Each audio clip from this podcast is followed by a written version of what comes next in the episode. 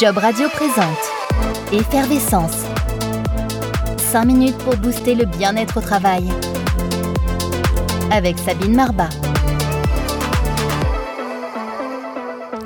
Bonjour Sabine. Bonjour Jean-Baptiste, bonjour à tous. Selon une enquête de l'Institut CSA pour Jury Travail parue en 2016, 41% des salariés assurent avoir déjà vécu un différent sérieux avec leur employeur. C'est un chiffre euh, qui te surprend, toi, Sabine, ou pas plus que ça?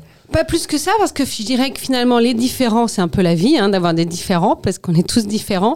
Après qu'ils deviennent sérieux, ça m'étonne pas, parce qu'on n'a pas appris à gérer les différents. On n'a pas appris ça, donc euh, ça dégénère. Euh, dans ce dixième épisode, on va donc s'intéresser à la gestion des conflits. avant d'apprendre à les gérer, on peut peut-être rappeler ce qu'on entend par conflit au travail? Bah, finalement, un conflit, c'est deux positions, deux avis euh, divergents. Et euh, finalement, chacun pense avoir raison.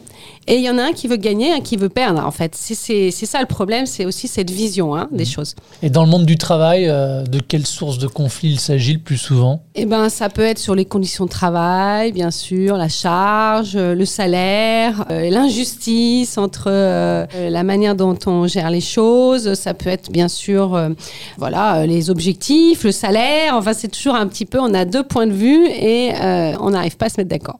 Et euh, le conflit à la base, il repose sur quoi Donc un manque de communication, une mauvaise compréhension, l'absence de partage de points de vue Alors en fait, c'est à peu près tout ça. Et surtout, c'est le problème, c'est qu'on a souvent une, au départ dans la tête cette idée d'un rapport de force. C'est aussi une vision du monde. Et dans, dans le, travail, ça a été euh, bien sûr celle qui pendant très longtemps, et, et je dis pas qu'elle n'est pas utile, mais c'est aussi cette idée qu'on est dans des forces qui doivent y avoir un gagnant, un perdant.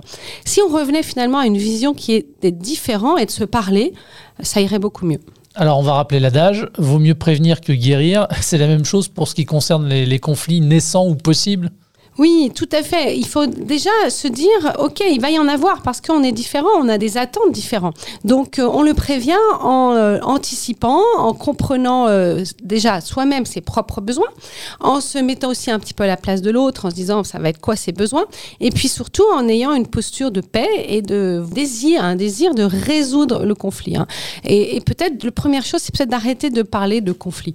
Alors, est-ce qu'on gère de la même façon, je pense pas moi, les conflits avec ses collègues ou avec sa hiérarchie? Oui, en vrai, on les règle de la même manière. La posture, c'est déjà celle de comprendre. Hein. C'est pas de faire, euh, de jouer à la balle, à vouloir avoir raison. C'est de partir avec un état d'esprit, d'essayer de comprendre comprendre l'autre, comprendre ses besoins et de recherche d'une solution commune. On parle de gagnant-gagnant. Il faut changer la manière de voir les choses et partir en gagnant-gagnant.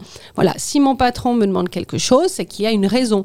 Peut-être qu'il ne la connaît pas toujours, donc il faut aller la découvrir. Donc souvent on dit il faut aller poser des questions, des pourquoi, pourquoi, pour comprendre la position de l'autre. Et il faut soi-même être hyper clair sur sa propre position. Qu'est-ce qui va se passer si euh, on ne gère pas les conflits en temps et en heure? Bah, Bien sûr, si on ne les gère pas en temps et en heure, de toute façon, et qu'on fait euh, l'autruche, parce qu'il y a plein de gens, quand on dit on n'aime pas les conflits, il y a plein de gens qui disent j'aime pas les conflits, moi. Donc, je fais un peu l'autruche. Mais en fait, c'est comme quelque chose euh, qui va pourrir, en fait. Hein. Et plus on attend, finalement, plus ça pourrit et plus ça pue. Et à un moment, poum, ça explose. Hein.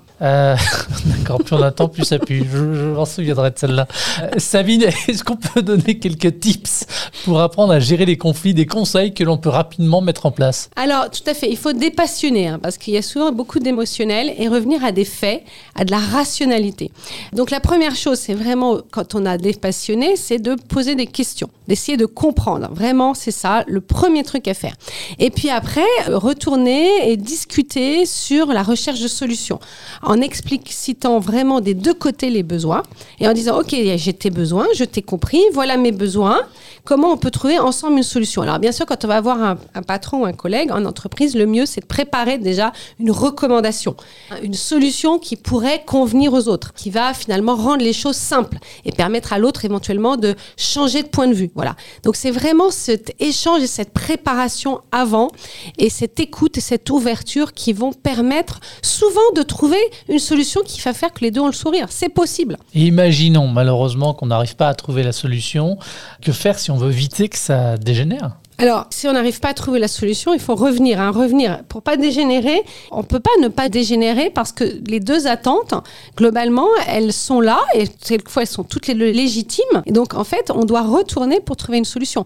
Bien sûr, si on peut pas, on peut s'adonner au collectif, hein, surtout avec la hiérarchie. L'important, c'est après de dire, bah, si j'y arrive pas tout seul, je vais peut-être aller avec un collègue. On va y aller à deux, à trois. On va montrer que finalement, on est plusieurs à penser de la même manière et peut-être que l'autre va changer. Ça s'appelle Effervescence. 5 minutes pour booster le bien-être au travail.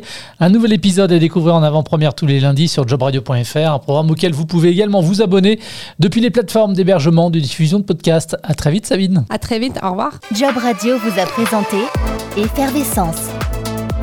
5 minutes pour booster le bien-être au travail. Avec Sabine Marbat.